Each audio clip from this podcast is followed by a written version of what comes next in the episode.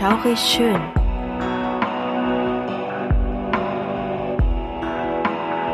Gruselstunde per Anhalter. Der einzig wahre Podcast, der dir das Gruseln lehrt.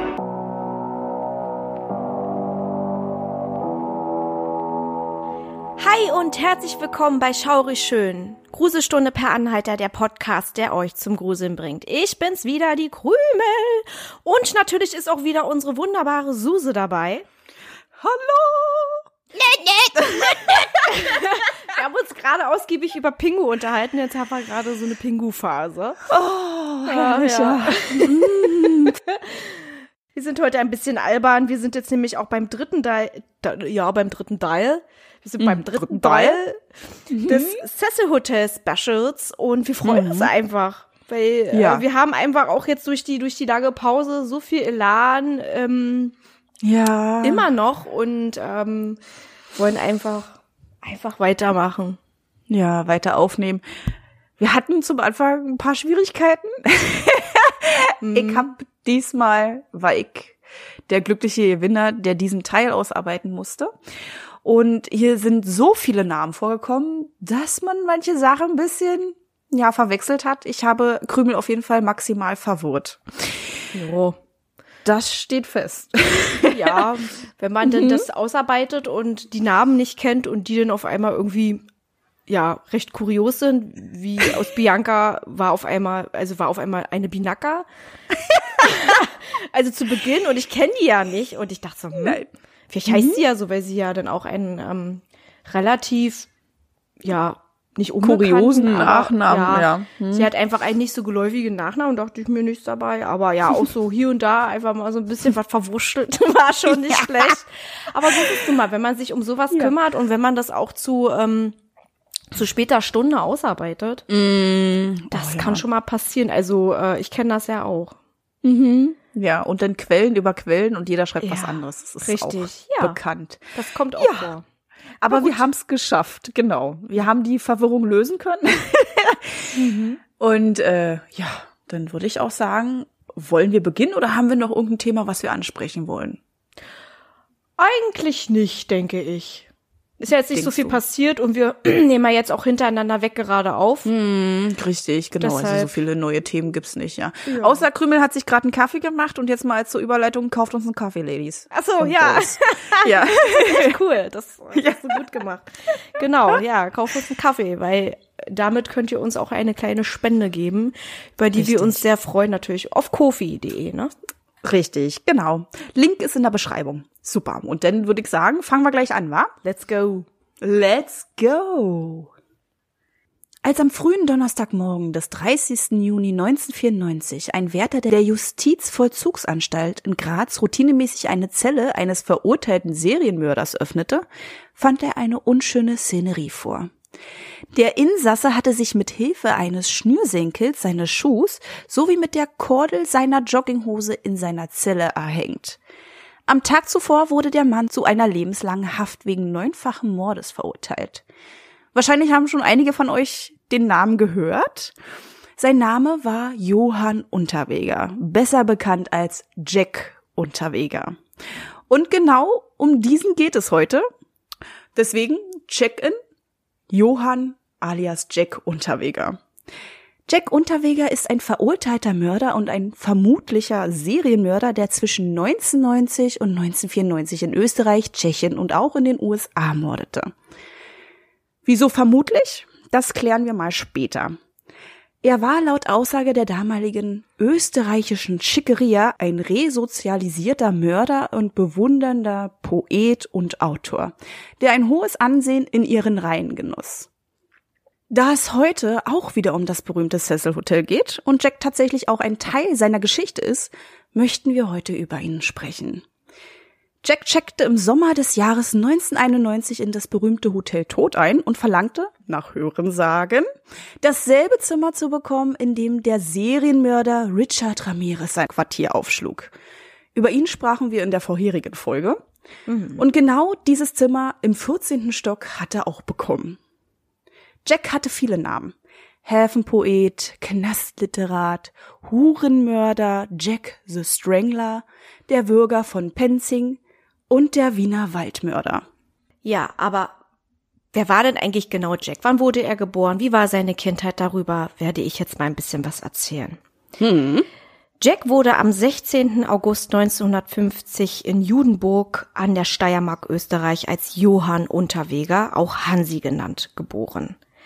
Er war der uneheliche Sohn der Kellnerin Theresa Unterweger und eines stationierten US-Soldaten, was zu der Zeit häufig mal vorkam. Und was leider bei solchen Liaisons auch oft vorkam, dass die Soldaten abgezogen wurden und sich nie mehr blicken ließen. Jack war leider einer der Kinder, die ihren Vater nie kennenlernen durften, aufgrund dessen. Er behauptete später, dass seine Mama ein Freudenmädchen gewesen sein soll, was man aber später widerlegen konnte. Bis zu seinem zweiten Lebensjahr wuchs Jack bei Theresa auf, dann kam sie aber ins Gefängnis. Wieso haben wir nicht herausfinden können. Jack musste dann zu seinem Großvater mütterlicherseits, sein Name war Ferdinand Wieser, der Tag ein, Tag aus zur Flasche griff und gerne mal sein Geld verspielte.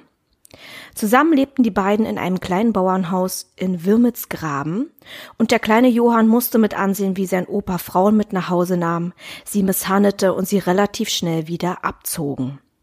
Jack verwahrloste zunehmend, da er eben unter diesen wilden Umständen groß wurde. Angeblich musste er in der Schule beigebracht bekommen, wie man Toilettenpapier benutzt. So sehr wurde er vernachlässigt. Das ist hm. hart. Das ist richtig krass. Puh, gerade in der Schulzeit fiel Jack negativ auf. Laut seiner Lehrer log er gerne, störte den Unterricht oder verprügelte andere Kinder. Um ein wenig ein Auge auf ihn zu haben, setzte man den Jungen nach vorne. Nach der Schule wurde Jack irgendwann von seinem Großvater unter die Fittiche genommen und lernte, wie man stahl. Sein Vormund machte richtige Raubtouren, bei denen vor allem Nutzvieh enteignet wurde. 1966, mit nur 16 Jahren, wurde Johann Unterweger wegen Diebstahl zu einer Haftstrafe von drei Tagen verurteilt und anschließend für ein Jahr in die Bundesanstalt für Erziehungsbedürftige in Kaiser Ebersdorf eingewiesen. Nach seiner Entlassung wollte er mit Kellnern seinen Lebensunterhalt verdienen. Irgendwann reichte ihm das nicht und er lief parallel wieder als Dieb durch die Gegend und brach in Häusern ein. Und er fand zwei neue Leidenschaften, Zuhälterei und Gewaltdelikte gegen Frauen. Er rutschte fürchterlich ab und unternahm 1974 mittels eines Drogencocktails einen Selbstmordversuch. Jack wurde noch rechtzeitig gefunden, aufgepäppelt und in eine Psychiatrie eingewiesen. Nach nur neun Tagen kam er wieder raus. Im Juni 1974 lernte Johann Anneliese E. kennen, mit der er zusammen in die Schweiz reiste. Dort lernten die beiden Barbara S. kennen, eine junge, hübsche Frau aus Hessen. Beide Frauen gingen für Unterwege auf den Strich. Das ging eine gewisse Zeit gut, dann nahm die Polizei Barbara Hobbs und brachte sie nach Deutschland zurück. Für ihren Zuhälter sowie Kollegin Anneliese war es nun auch an der Zeit abzureisen. Sie folgten Barbara. Hm, genau. Und jetzt befinden wir uns auch in Hessen. In der Nacht vom 11. auf den 12. Dezember 1974 fuhr Jack Barbara zu ihrem Elternhaus.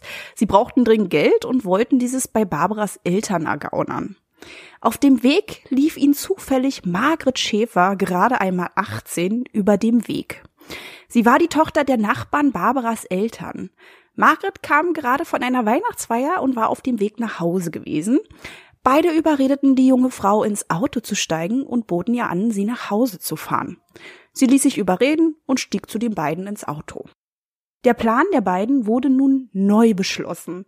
Sie wollten Margret ausrauben. Nach nur kurzer Fahrt hielt das Auto an und Jack stieg aus. Er überwältigte die verwirrte Margret auf dem Rücksitz und fesselte sie mit dem Gürtel ihres Wintermantels. Da Margret kein Geld bei sich hatte, machten sie sich auf den Weg zu ihrer Wohnung, die sich in Margrets Elternhaus befand. Während Margret verängstigt auf dem Rücksitz zurückgelassen wurde, durchsuchten Jack und Barbara die Wohnung. Zurück kamen sie mit Geld und auch Kleidung. Damit die Tat nicht so schnell aufflog und sie einen gewissen Vorsprung hatten, nahmen sie Margret mit sich. Der Plan war, die Frau außerhalb ihres Heimatortes Eversbach auszusetzen. Das Auto bog in einen Waldweg ab und hielt nach nur kurzer Zeit aus der Sichtweite vorbeifahrender Autos. Jack stieg aus, während Barbara auf dem Beifahrersitz sitzen blieb. Grob zerrte er die gefesselte Margaret aus dem Wagen und lief mit ihr in das Waldstück. Kurz zuvor hatte er etwas aus dem Kofferraum geholt, welches er mit sich nahm.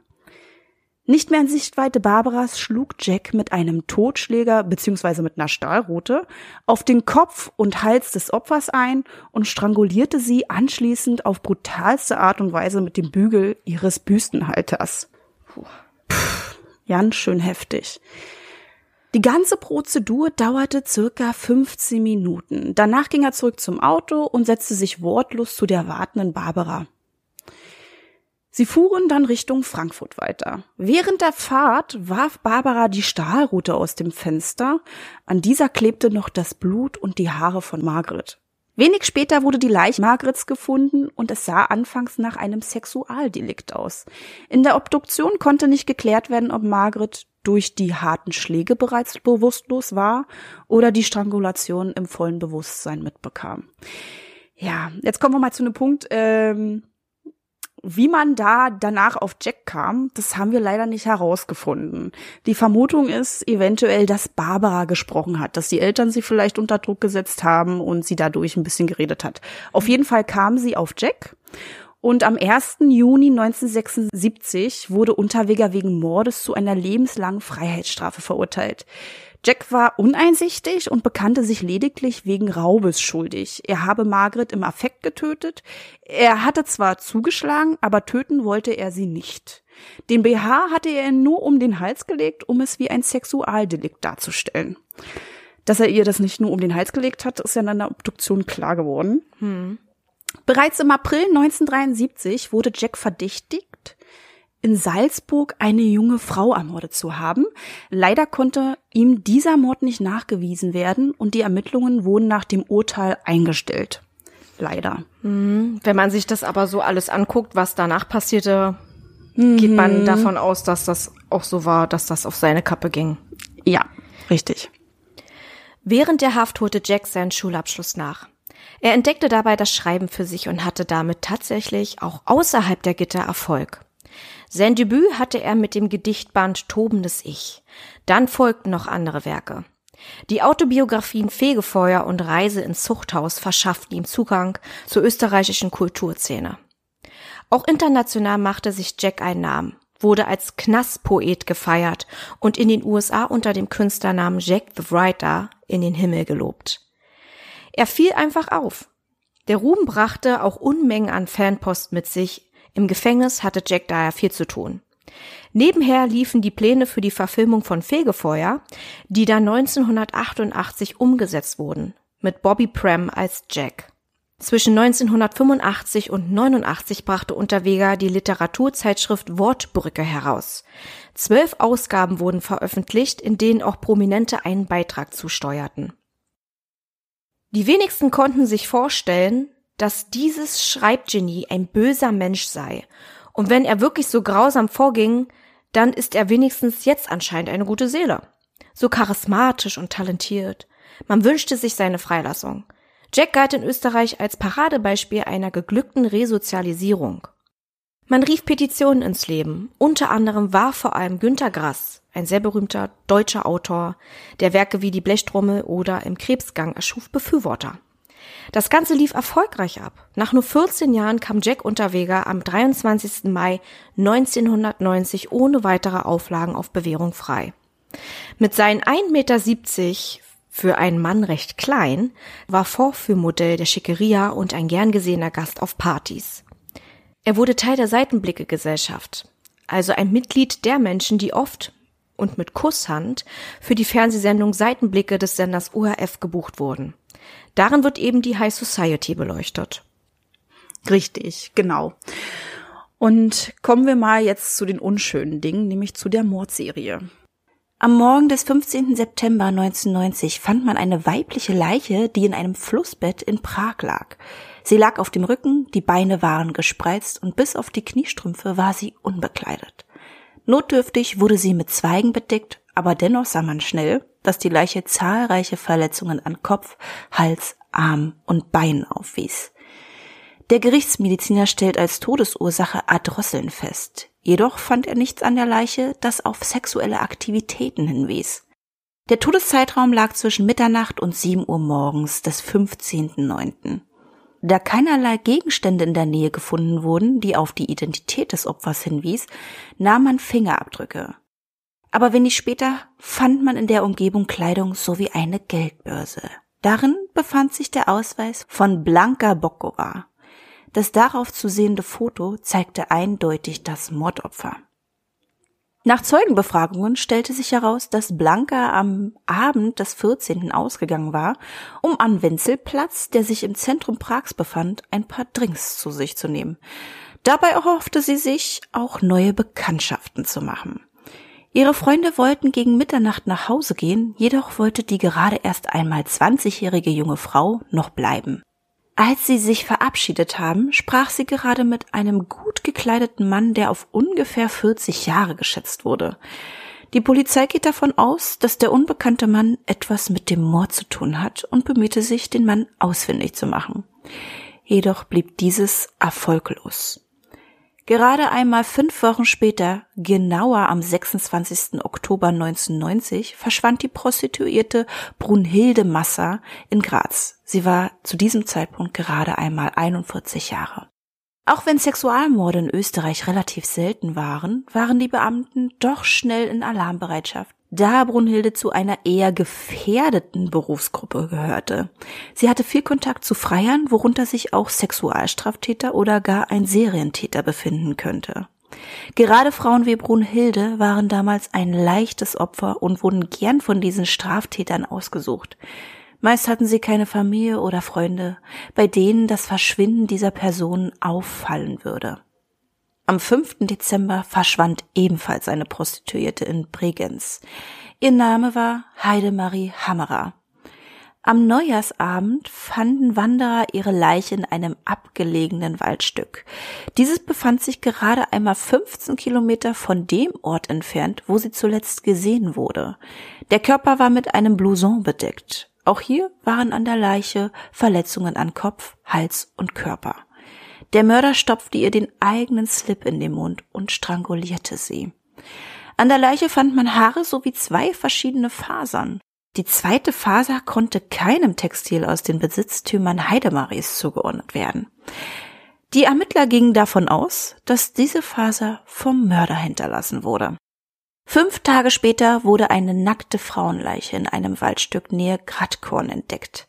Kinder fanden die tote Frau, während sie spielten. Bei der Untersuchung ergab sich, dass es sich hierbei um die seit zwei Monaten vermisste Prostituierte Brunhilde Masser handelt. Ebenfalls entdeckte man Verletzungen an Hals, Kopf und Körper.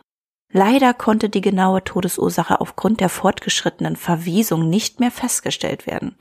Beide Fälle, Brunhilde sowie Heidemarie, wurden nicht miteinander in Verbindung gebracht, da die zuständigen Ämter zu weit auseinander waren.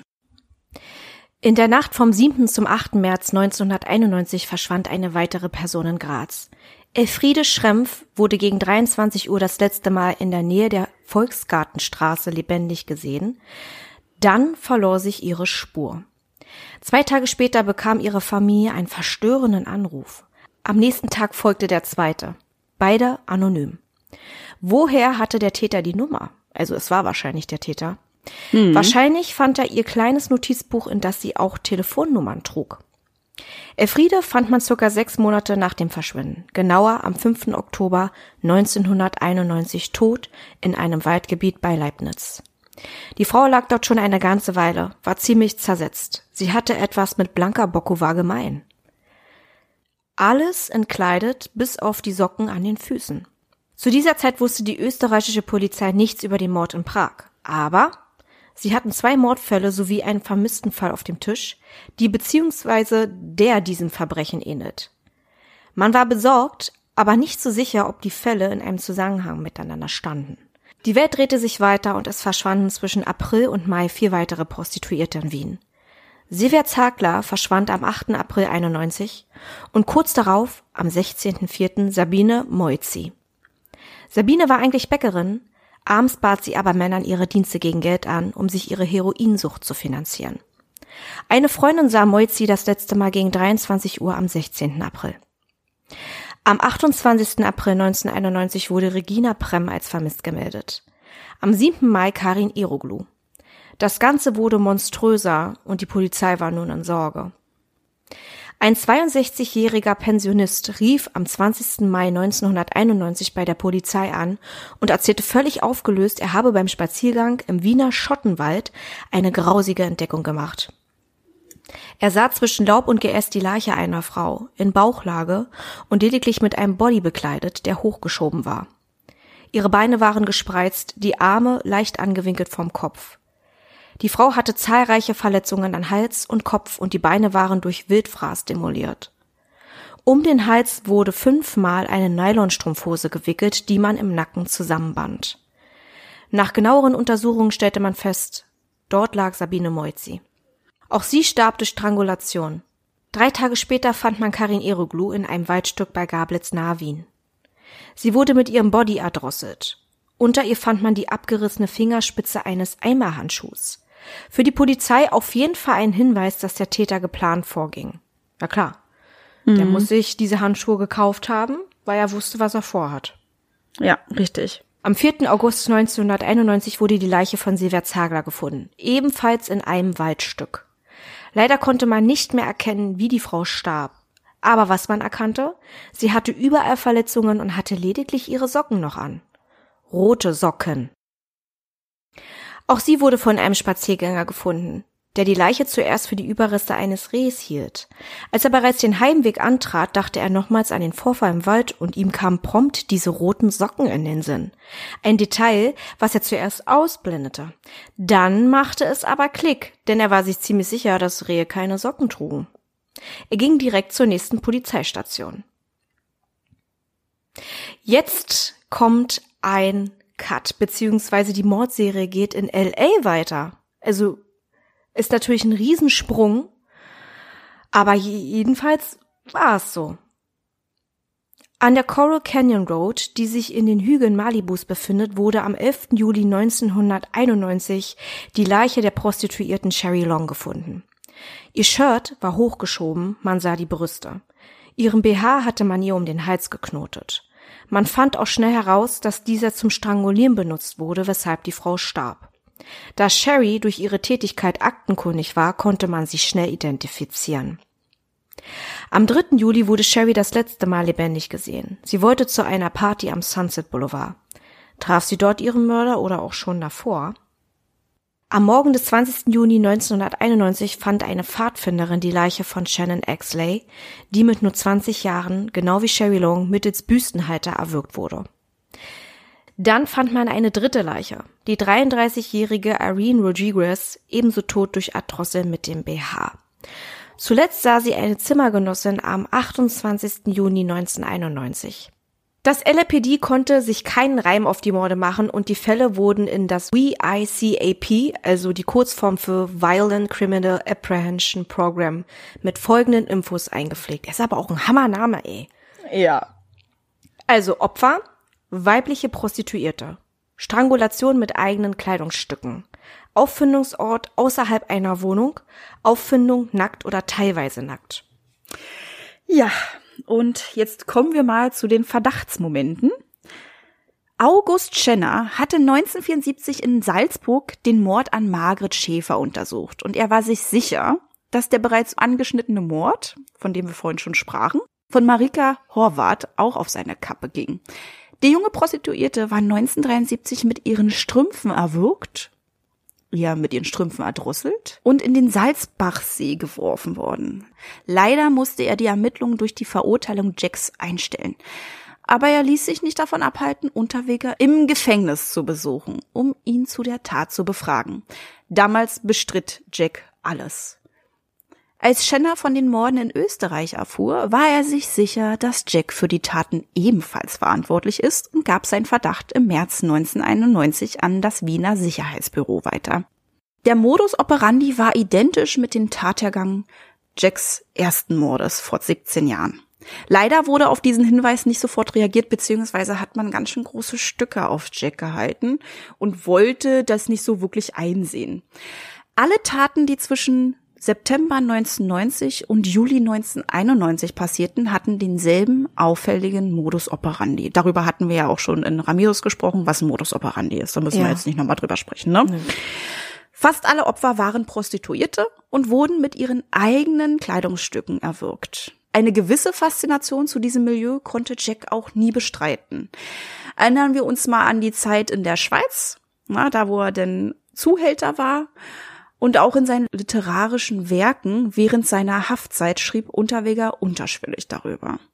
Er behauptete auch felsenfest, sowohl in seinen Autobiografien als auch bei Interviews, dass seine Mutter eine Prostituierte war, welches ja, wie bereits gesagt, eine Lüge war. Als Jack im Mai 1990 aus dem Gefängnis kam, war er für einige Medien unterwegs. Im September 1990 hatte Jack für ein österreichisches Magazin im Prager Nachtleben recherchiert. Wir erinnern uns an Blanka Bokova, die ja im September dann verstarb. Mhm. Im Oktober desselben Jahres schrieb er einen Artikel für die Zeitschrift Basta mit dem Namen Rote Laternen in Graz. Wir erinnern uns an den Mord an Brunhilde Masser Ende Oktober. Und nach den Morden im April 1991 ging im Wiener Rotlichtmilieu schnell die Angst um. Jack sollte die Reihe Journal Panorama des Radiosenders Ö1 vor Ort Prostituierte zu den Morden interviewen. Eine seiner Fragen lautete wie folgt. Und wie fühlt sich jetzt eine Prostituierte, die die Zeitung aufschlägt und eine ihrer Kolleginnen wurde wieder ermordet aufgefunden? Das gibt ein bisschen Gänsehaut. Hm? Es ist so makaber. Ey, was das ist das ist richtig heftig, ne? Mensch, ey.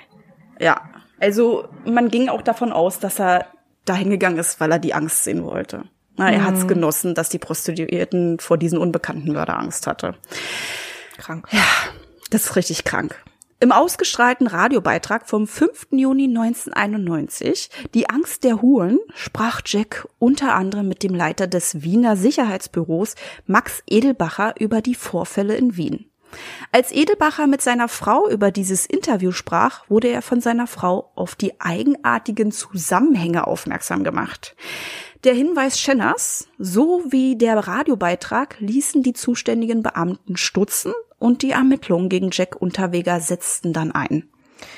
Ist natürlich krass, dass äh, seine Frau darauf irgendwie kam. Ja, das ist halt dieses Verblendete. Ne? Die waren richtig verblendet von Jack. Die waren mhm. überzeugt, dass das, dass das ein resozialisierter Mörder ist. Der hat sich wieder eingefügt und die wollten das nicht wahrhaben. Mhm. Mhm. Ja gut, wir werden das, denke ich mal, nachher auch in der Diskussionsrunde auch nochmal so ein bisschen beleuchten. Richtig, genau. Das ist mir echt ein Dorn im Auge, muss ich ganz ehrlich gestehen. Mir auch.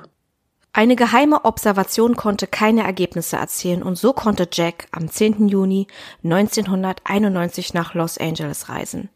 Ab dann bis zum 16. Juli war Jack in LA, um dort im Rotlichtmilieu zu recherchieren. Was er da erlebte und für Infos sammelte, veröffentlichte Unterweger im Dezember 1991. Wir erinnern uns an die drei Morde in LA, von denen wir ja vorhin sprachen. Zu dieser Zeit waren 631 Mordfälle an Prostituierten im VICAP gespeichert. Lediglich vier hatten einen identischen Hergang. Ein Fall davon konnte gelöst werden, die anderen drei blieben erst einmal unaufgeklärt und wurden ad acta gelegt. Danach gab es keine ähnlichen Mordhergänge an Prostituierten. Das ist echt komisch. Hm. Jedenfalls wurde Jack Unterweger nach seiner Rückkehr aus LA zu den Morden in Wien befragt. Er bestritt, mit den Verbrechen zu tun zu haben, hatte aber wiederum kein Alibi für den 8., 16. und 28. April 91 sowie den 7. Mai 91. Dass die Morde in Graz, Wien und Vorarlberg mit ein und demselben Täter in Verbindung standen, konnte man zu dem Zeitpunkt noch nicht erahnen.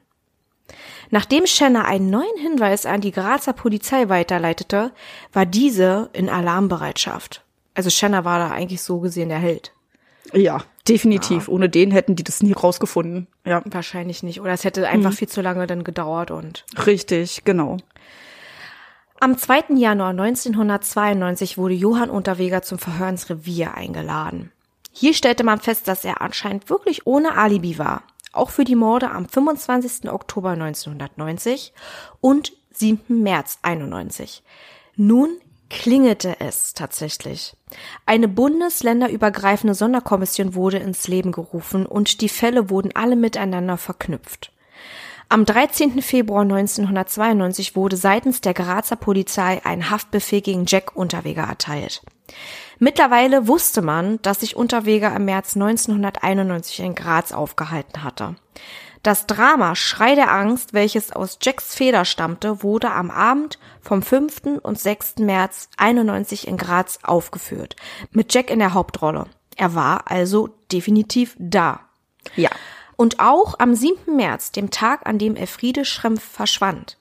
Jack war zu diesem Zeitpunkt nämlich mit seinen Vorlesungen in Graz beschäftigt.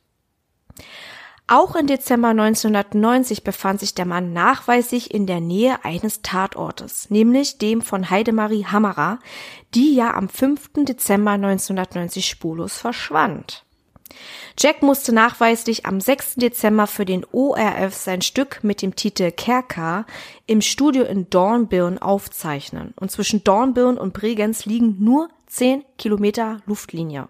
Ja. Da man nun feststellte, was für eine Art Mensch Jack Unterweger war, kam es den Beamten in den Sinn, ihre Kollegen in LA zu kontaktieren und zu fragen, ob es ähnliche Fälle bei ihnen gab. Jack war ja dort und auch noch im Rotlichtmilieu unterwegs, was schon stark nach weiteren Morden schrie. Ja, und was kam heraus? Richtig, es gab ja diese drei unaufgeklärten Prostituiertenmorde, die sich mit Jacks Morden in Österreich stark ähnelten. Und ja, darüber sprachen wir ja, ne? Ja. Wie richtig. die Frauen aufgefunden wurden und so weiter und so fort. Jack saß gehörig in der Patsche. Das wusste er. Die Beweise waren wirklich erdrückend. Jedoch waren die Medien auf seiner Seite und man betonte, der Mann sei unschuldig. Auch sie waren es, die Jack relativ schnell wissen ließen, dass es einen Haftbefehl gegen ihn gab. Was für eine Scheiße aber auch wirklich. Ja, richtig. Also Mist. Einfach nur Mist. Ja. Also Sympathie hin oder her.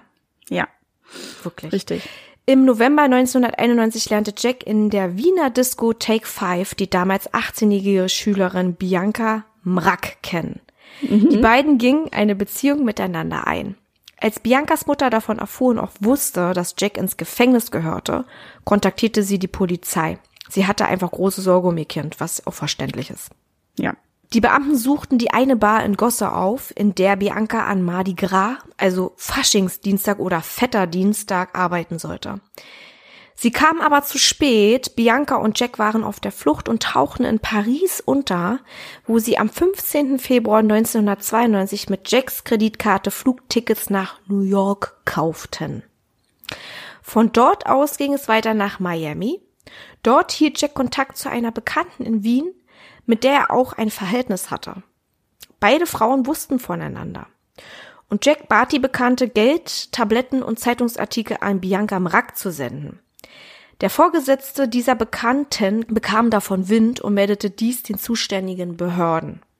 Am 27. März 1992 war es dann endlich soweit. In einer Western Onion Filiale wollten Jack und Bianca das transferierte Geld abheben gehen. Jack wartete draußen und wurde vollkommen von Polizisten überrumpelt, die ihn und seine Gefährtin verhafteten. Ja. Kommen wir mal zu Beweise, Indizien und einem Suizid. Während der Fluchtzeit von Jack konnten die Ermittler allerhand Beweise sichern. Bei einer Hausdurchsuchung fand man einen roten Schal, dessen Faser identisch mit jener war, die man an der Leiche von Heidemarie Hammerer fand. Zudem wurde zum ersten Mal vor Gericht ein DNA-Gutachten zugelassen. Die Technik und der Fortschritt war zwar in Österreich noch nicht so weit wie in den USA, aber er wurde anerkannt. Ein Haar, das man auf dem Autositz fand, konnte man der ermordeten Blanka Bokova zuordnen. Diese Beweise sowie die zufälligen Aufenthalte in den Orten während der Tatzeiten erhärteten den Verdacht gegen Unterweger. Am 29. Juni 1994 wurde Jack wegen neunfachen Mordes von einem Grazer Schwurgericht abermals zu lebenslanger Haft verurteilt. Dieses Mal ohne Aussicht auf eine Begnadigung. In den zwei Fällen von den zu stark verwesten Leichten konnte man keine weiteren Spuren sichern, weshalb er dort freigesprochen wurde. Daher nur neunfachen Mord. Und hier sind wir auch schon zum Anfang unserer Geschichte. In der Nacht suizidierte sich Jack in seiner Zelle. Auffällig war hierbei, dass er die Schnüre mit einem Henkersknoten verband. Und dieses ist ein sehr wichtiges Detail, über das wir noch nicht gesprochen hatten. Alle Opfer wurden mit denselben Henkersknoten erdrosselt.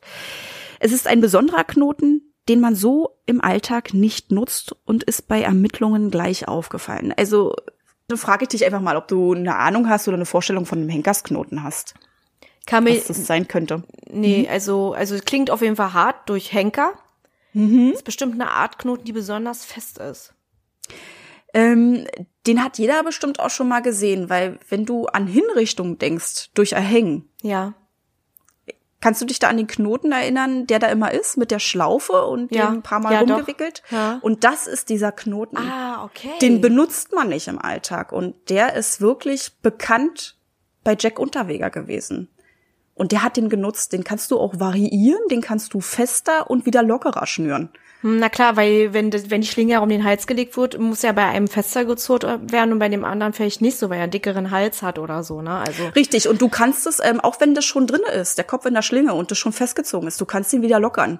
Du kannst Ah. also variieren und ähm, die Leute gehen davon aus, also die Ermittler, dass er seine Opfer damit auch gequält hat. Ne? Also oh, das ist heftig. Genau, erdrosseln, dann wieder ein bisschen Luft gegeben, dann wieder erdrosseln. Du konntest es halt durch dieses eine kleine Schnür, was da noch rausguckte, konntest du das da wirklich ähm, handhaben.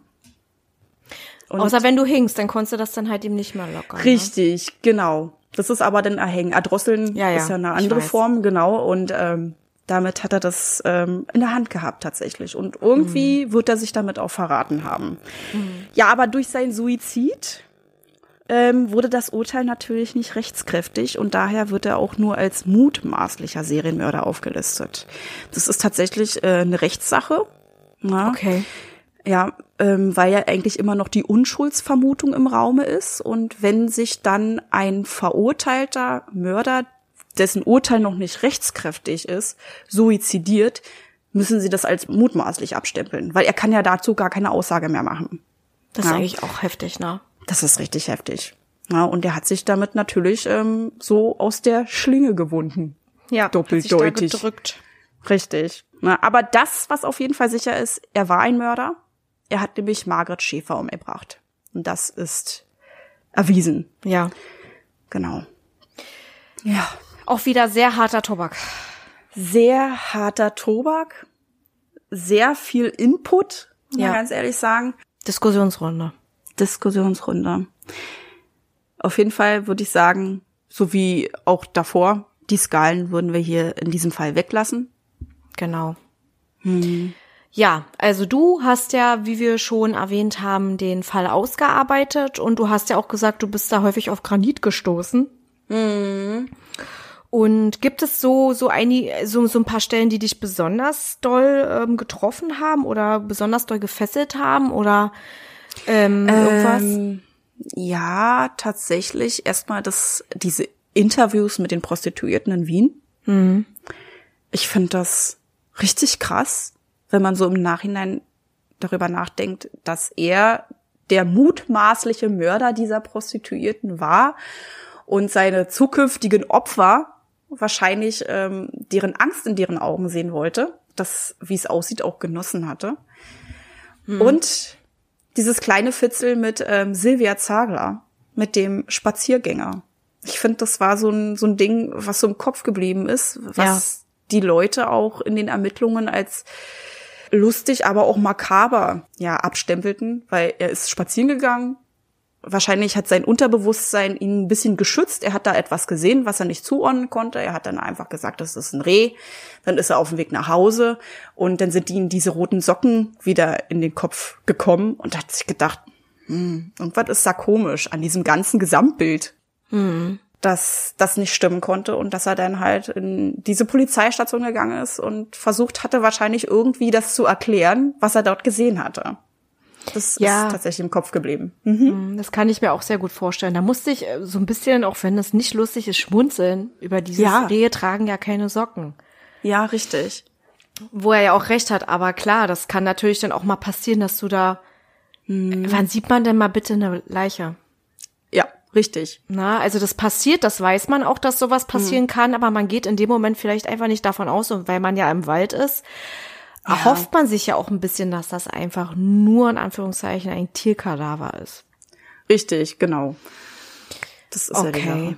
Hm, Und da sie ja auch schon so fortgeschritten verwest ist. Na, hat man das wahrscheinlich auch nicht direkt erkannt, aber das Gesamtbild, das war wahrscheinlich komisch gewesen aufgrund dieser Socken. Ja. Wo er es wahrscheinlich in dem Moment noch gar nicht so wirklich aufgenommen hat, aber nachhinein doch darüber nachgedacht hatte, dass er da was Komisches gesehen hatte und dass er dann als Socken identifiziert hatte. Mhm. Mhm.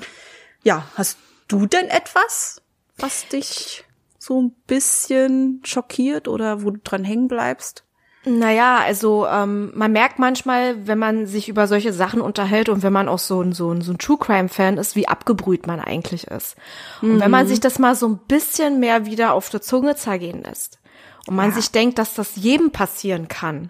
Mhm. Also ich, ich stelle mir oder ich habe mir in diesem Moment auch wieder vor Augen gehalten, was die Frauen erlebt haben in diesem Moment ihres Todes. Na, und vor allem auch strangulieren, das ist ja auch wirklich so eine Sache, das ist nicht so wie so ein Kopfschuss, du bist sofort tot, sondern du quälst dich. Ja. Extrem. Richtig. Und wenn er da wirklich mit seinem Henkersknoten gespielt haben soll, möchte ich mir einfach nicht ausmalen, was sie durchmachen mussten was ihnen durch den Kopf ging. Vielleicht hatten sie immer wieder Hoffnung, da noch rauszukommen. Und mhm. du kannst dir das auch nicht vorstellen, dass dir sowas passiert. Nee, absolut nicht. Man ist ja da auch nicht vor gewappnet. Ne? Genau. Also man kann den Leuten ja auch nur bis vor die Stirn gucken, aber niemals in den Kopf. Mhm. Ja, und auch die Sache mit Barbara, wie sie denn da einfach dieses Brecheisen aus dem Fenster wirft. Also ja, oder? Das ist so so auch so abgebrüht, ne? Mhm. So wie mhm. ach ach ja, das müssen wir halt eben. Also ich weiß nicht, ob sie denn einfach nur geistesgegenwärtig das gemacht hat und mhm. es wird ja auch vermutet, dass sie geplaudert hat. Mhm. Dass es ihr denn doch vielleicht irgendwie sauer aufstieß. Es ist ja nicht mal eben so, dass du da ja. irgendeine Banalität getan hast, sondern du hast, ein, also du bist Zeuge von einem Mord. Richtig. Na, richtig. Du hast auch nicht eingegriffen, also siehst du gesehen auch Mittäter. Hm. Ja, richtig. Ähm, ihr war das nicht so ganz bewusst. Also ich habe mir ja auch ein paar Podcasts angehört. Ich habe jetzt nicht diese Tausenden von Büchern mir durchgelesen. Ja. Aber Barbara kannte Unterweger und sie wusste auch, wie er zu Frauen war und wer sein konnte er hat ja vorher schon Frauen mies behandelt und war dort auch schon auffällig, äh, Gewalttaten gegen sie zu begehen.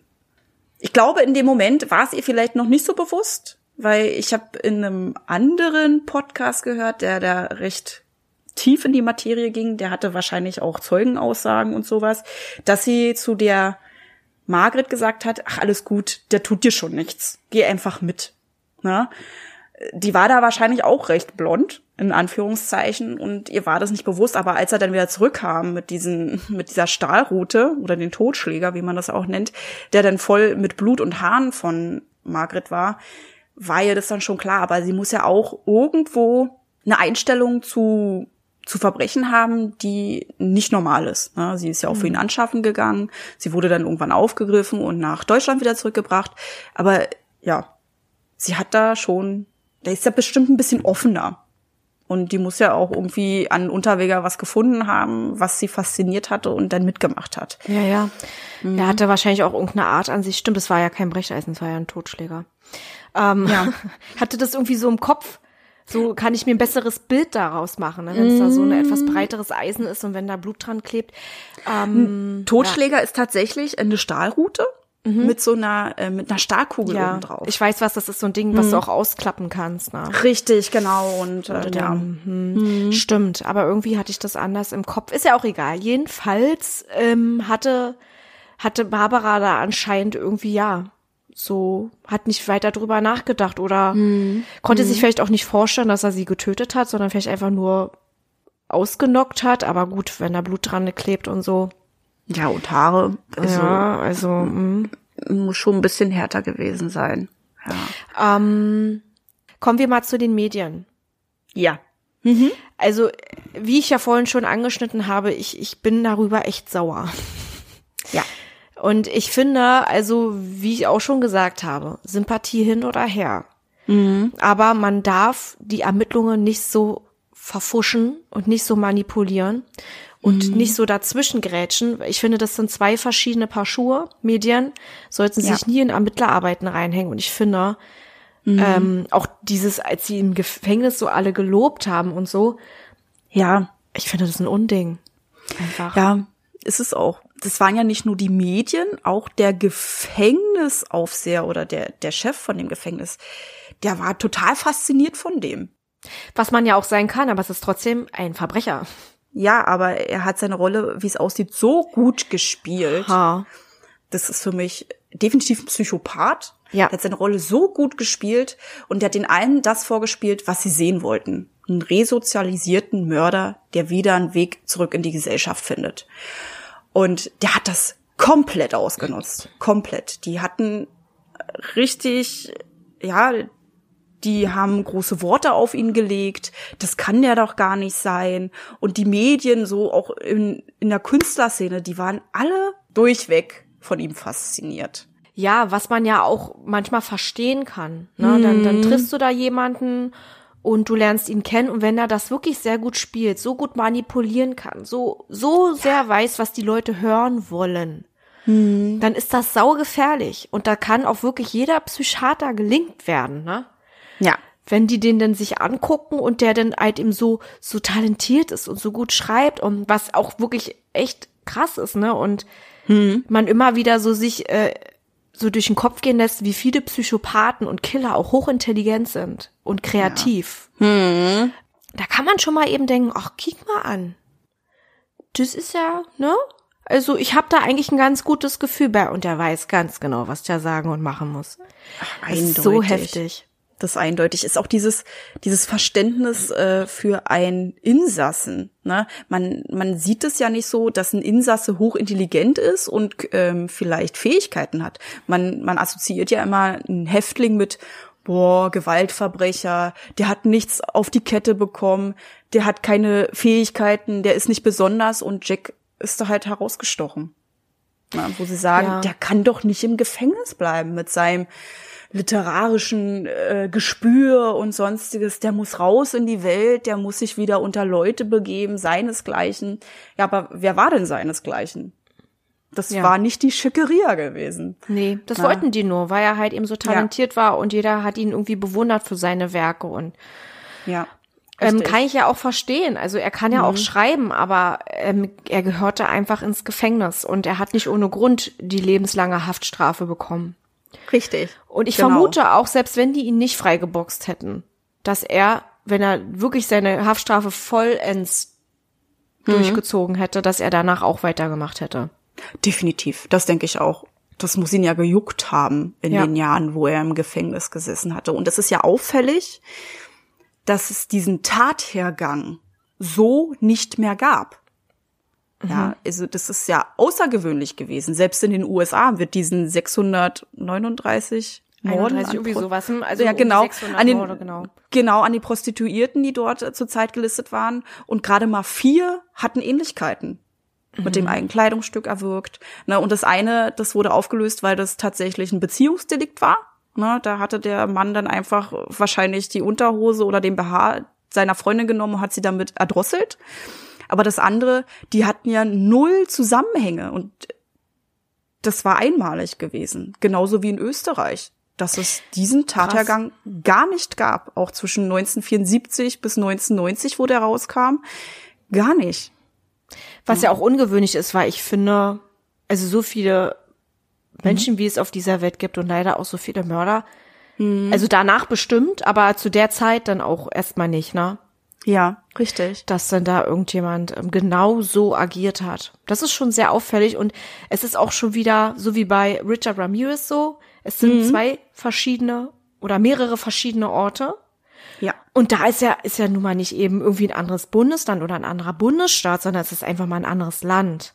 Ja. Was ich auch so krass finde. Ja, da ist ein Atlantik dazwischen. Ne? Also solche Ja. Zufälle gibt's einfach nicht. Und dann ist er zufällig zu dieser Zeit auch dort.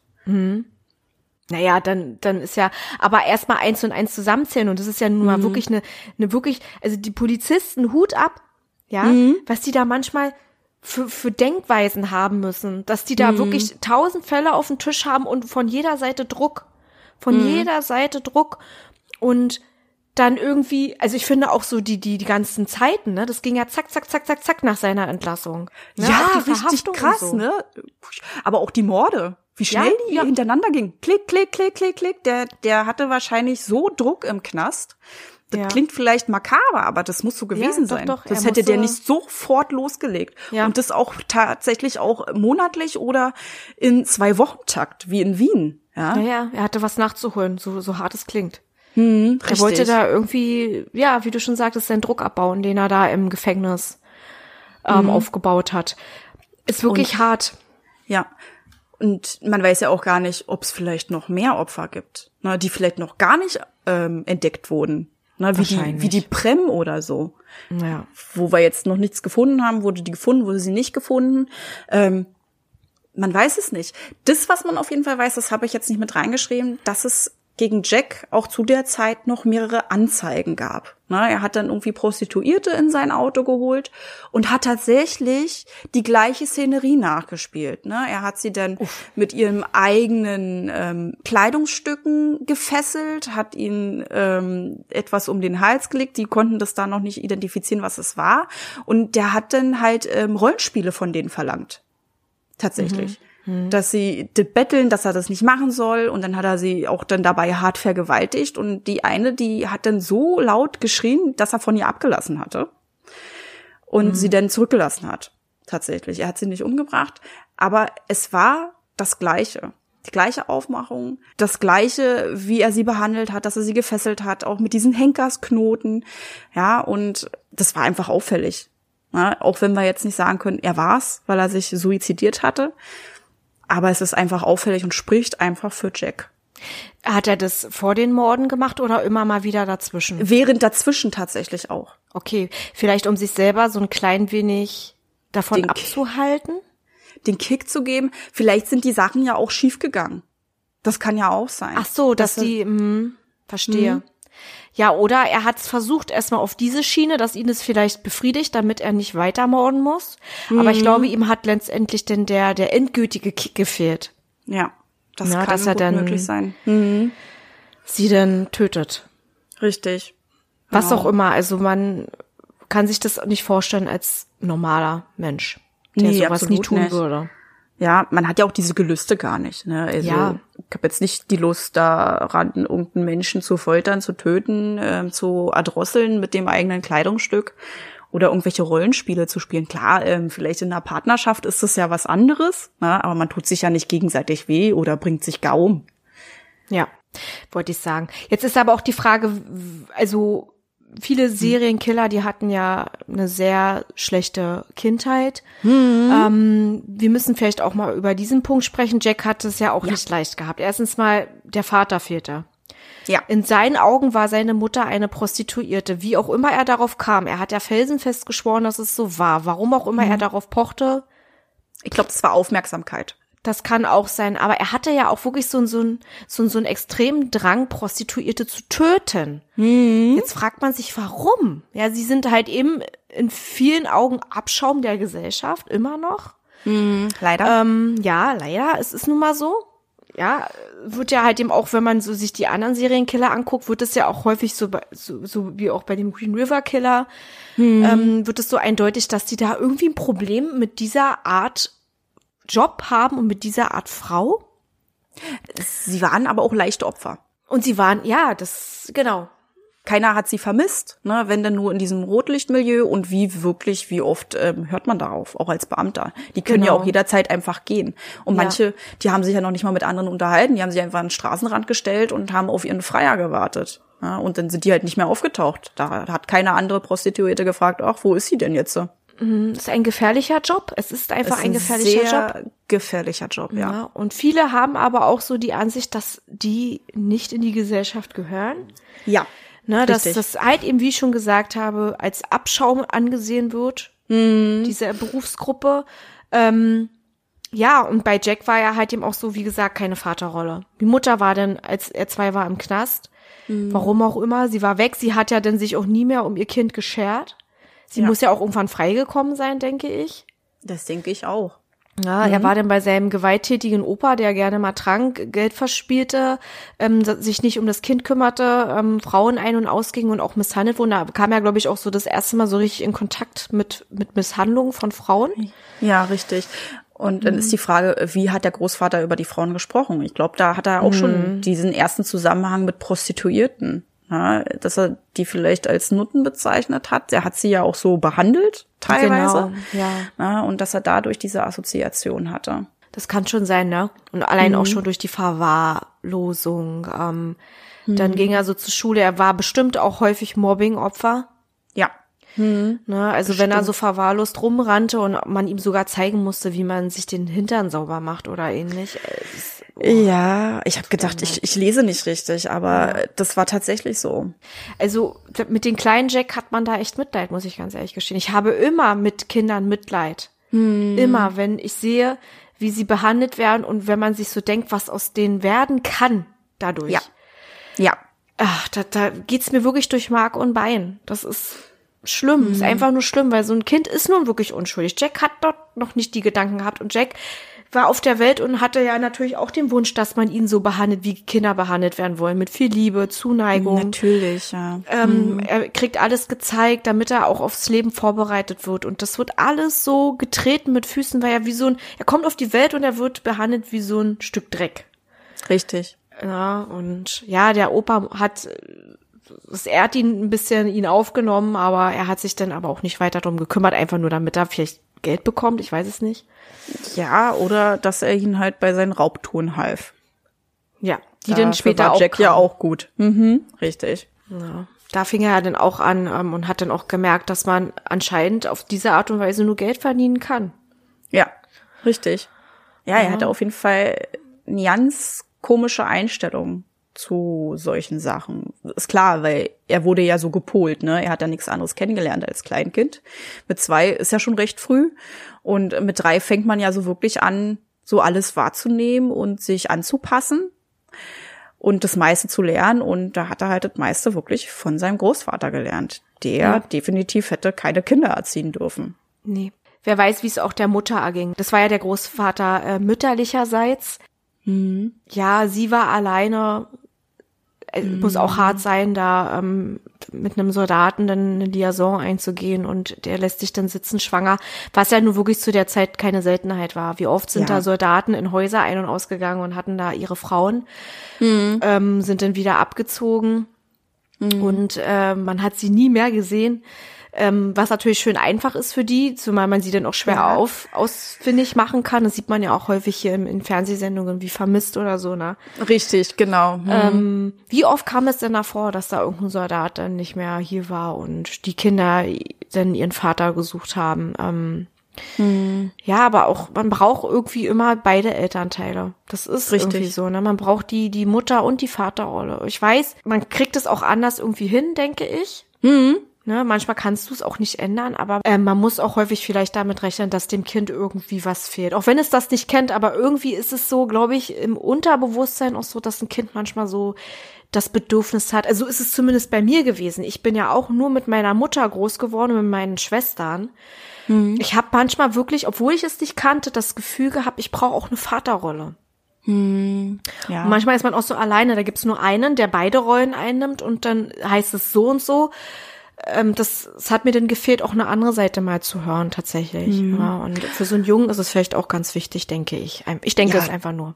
Definitiv. Das Schlimme ist, es hat ja nicht nur die Vaterrolle gefehlt, es hat ja auch irgendwann auch die Mutterrolle gefehlt. Also genau, die brach ja dann Das Liebevolle, ne, ja. was ja eigentlich auch ein Kind braucht. Man weiß ja nicht, wie sie war. Vielleicht war sie ja wirklich liebevoll und ist dann halt ins Gefängnis gekommen, auch wenn wir nicht wissen, wieso. Vielleicht hat auch der Großvater es im Nachhinein unmöglich gemacht, das Kind wieder zu sich zurückzuholen. Vielleicht hat sie die sein. Gunst der Stunde auch genutzt, einfach dann abzuhauen. Kann mhm. ja auch möglich sein.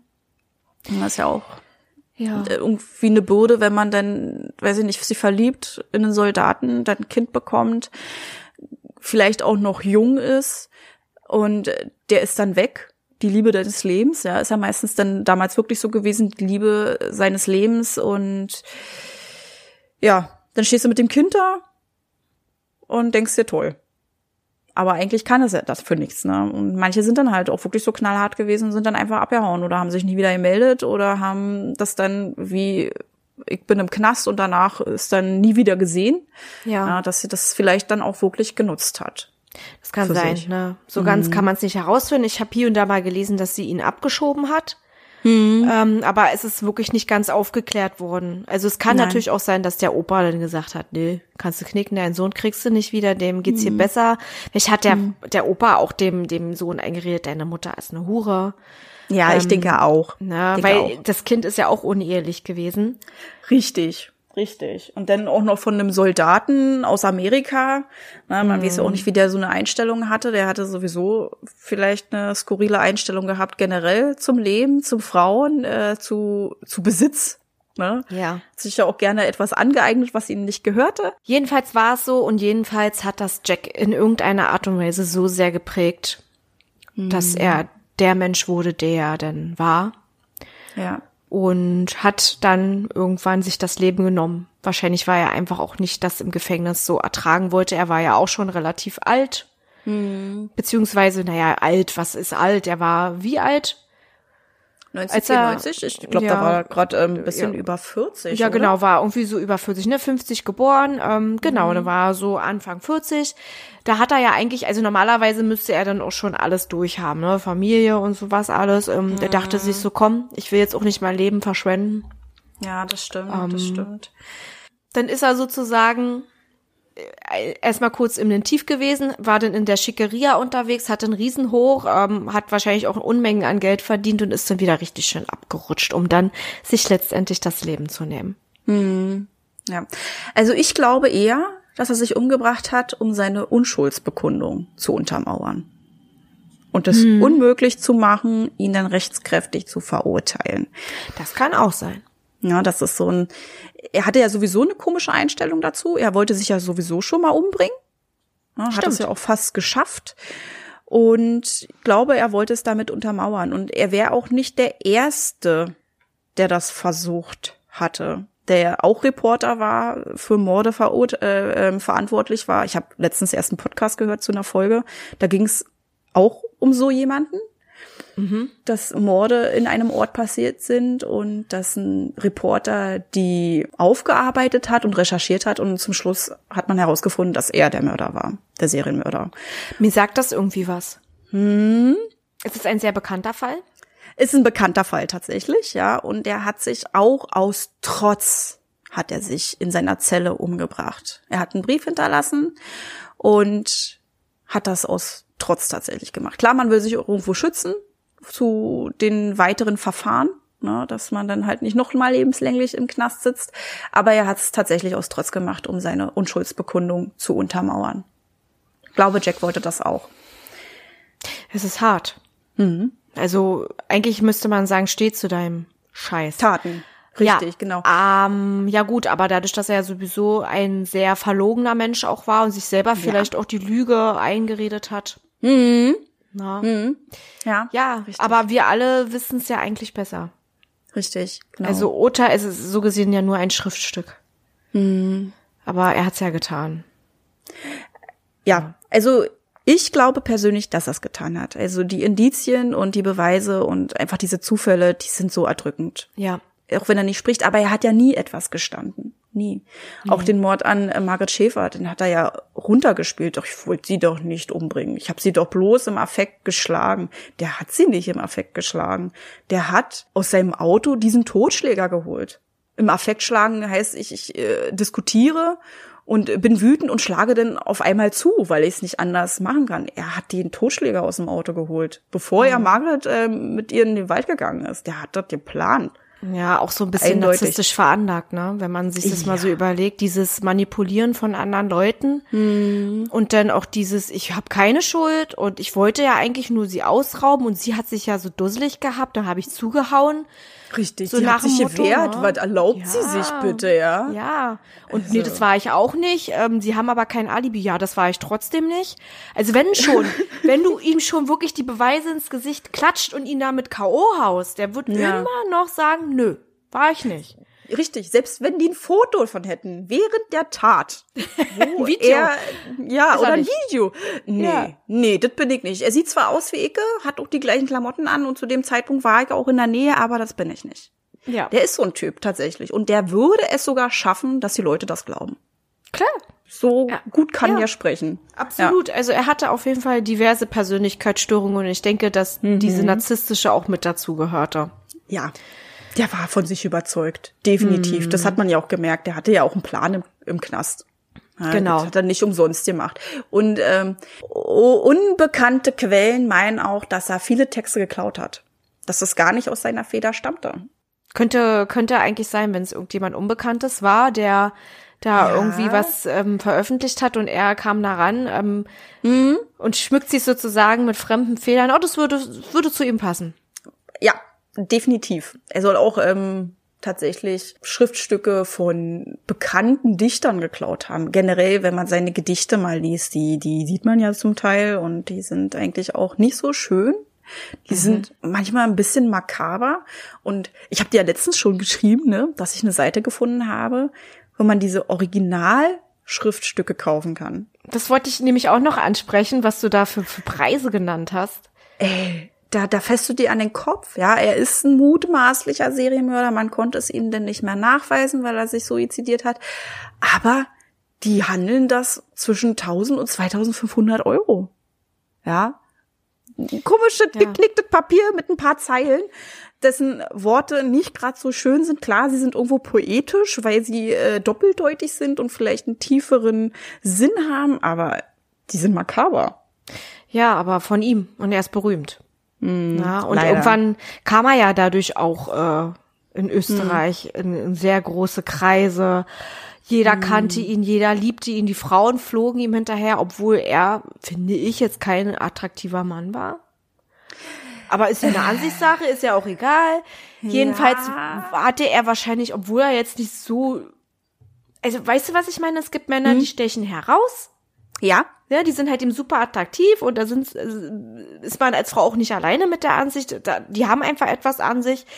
Er war halt eben vor allen Dingen auch deshalb wahrscheinlich so attraktiv, weil er halt eben so kultiviert war und so gerne sprach, ne? Wir dürfen das aber nicht verwechseln. Wir haben Unterweger ja noch nie live gesehen. Das sind ja nur hm. Fotos, ne? Das sind und, nur äh, Fotos, ja, genau. Das richtig. wollte ich nämlich auch gerade sagen. Vielleicht wirkte er auch einfach so charismatisch hm. und weil er halt eben so manipulativ war. Mhm. Also sein Auftreten war sehr pompös, sagen wir mal so. Sehr, mhm. sehr charmant. Also der hatte auf jeden Fall eine Ausstrahlung. Es gibt auch tatsächlich noch alte Aufzeichnungen von ihm im ORF, wo er Interviews geführt hat. Und da merkst du das auch, wie er redet, wie er gestikuliert. Er hatte Charme. Und darauf sind die Weiber richtig geflogen. Den Charme, den kannst du in Fotos nicht ablichten. Und genau. dann auch noch diese, diesen Charme, der ist eigentlich ein Mörder. Der mhm. war 17 Jahre oder weiß ich nicht wie viele Jahre im Knast, 14 Jahre. der war 14 Jahre im Knast gewesen und kommt dann als kultivierter Mann raus. Der hatte keinen Schulabschluss, als er reinging, hat dort die Schule abgeschlossen, hat die Schreiben für sich entdeckt, auch wenn er sich mit fremden Federn geschmückt hat. Und dann kommt er raus als stolzierender Gockel, quasi, weil er da ja schon gestreichelt und gepusht wurde. Und die Frauen, die lagen ihm zu Füßen. Und das mhm. sind ja nicht nur die Österreicher gewesen. Das ist ja bis nach Übersee gegangen. Ja, ja. Selbst die Amerikaner kannten ihn und fanden den ganz toll. Ja, deswegen, also was ich eigentlich sagen wollte, so von den Fotos her, ne, genau. Mhm. Da mhm. denke ich mir so, nee. Finde nee. ich jetzt nicht so. Und war ja halt eben auch ein recht schmächtiger Mann, ne? Recht mhm. schmächtig. Ähm, also so, wenn man, wenn man so, so ein bisschen auf dieses Evolution und so zurückgreift, dann sind natürlich die großen, kräftigen Männer immer sehr, ja, ja. für uns Frauen attraktiv. Aber ja, ich hatte mhm. auch schon mal bei mir selber gesehen, dass ich jemanden kennengelernt habe, der mir so nie aufgefallen wäre, mhm. bis er den Mund aufgemacht hat. Ja. Und dann ist es so, boah, was für ein mhm. Mann, ne? Mhm. Der macht das anders. Der macht, du kannst ja nichts für deine Größe, für dein Aussehen. Das nee, ist immer so, du kommst nicht. so auf die Welt, ne? Und deswegen versucht man, wenn man mhm. herausfindet, mhm. ich sehe so und so aus, es kommt jetzt gerade nicht so gut an, ich mache es anders. Ich mache es mit meinem Charisma, mit meinem mhm. Auftreten. Und mhm. stimmt.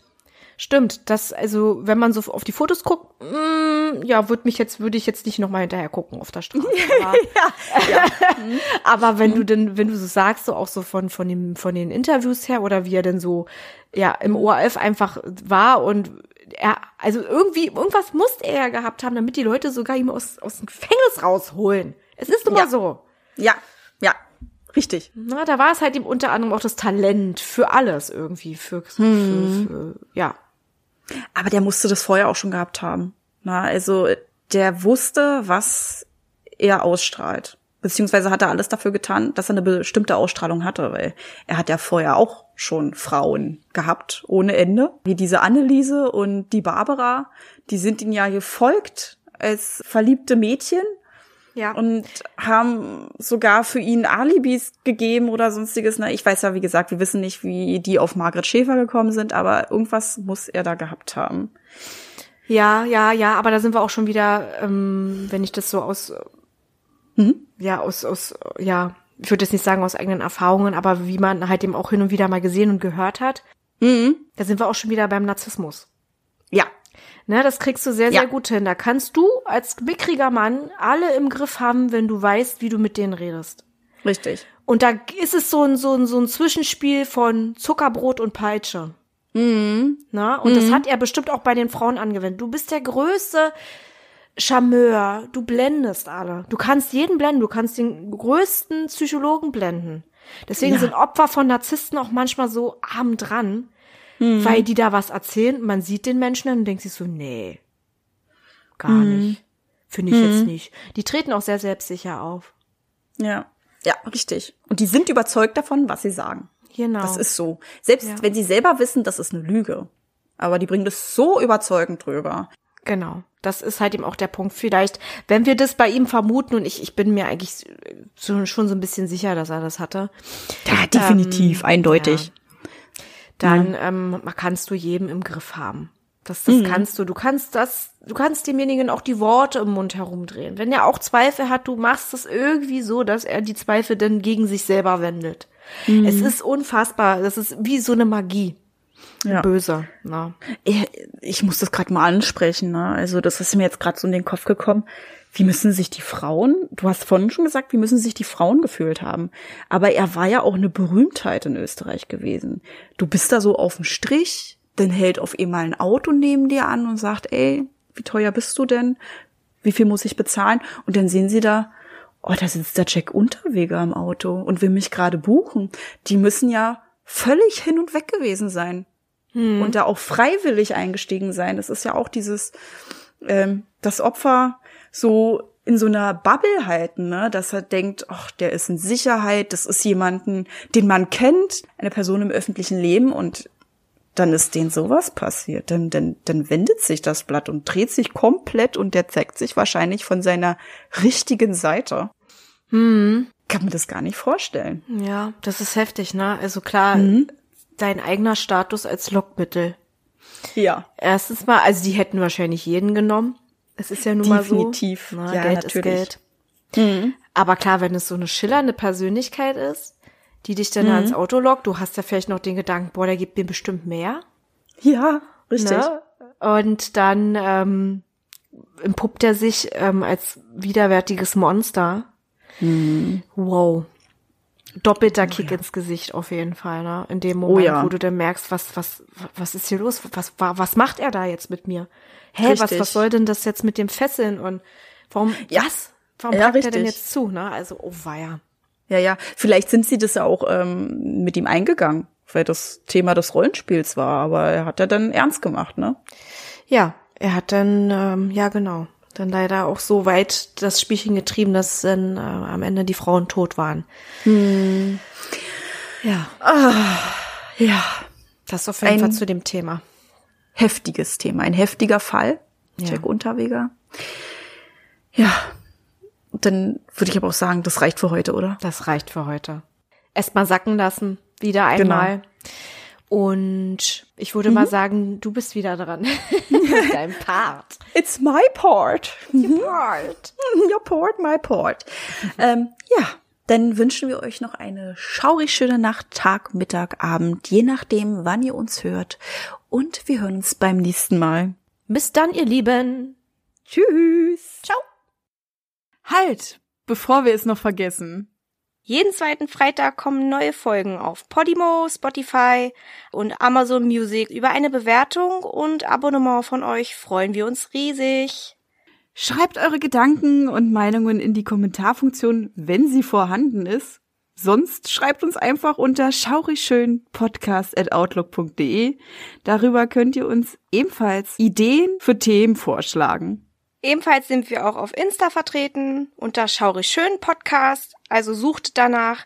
Hier erfahrt ihr alles über Änderungen, Neuigkeiten und vieles mehr. Wir freuen uns, wenn wir euch dort wiedersehen und ihr unseren Podcast supportet. Danke fürs Einschalten. Habt noch eine schaurig schöne Zeit. Bis, Bis zum, nächsten Mal. mal.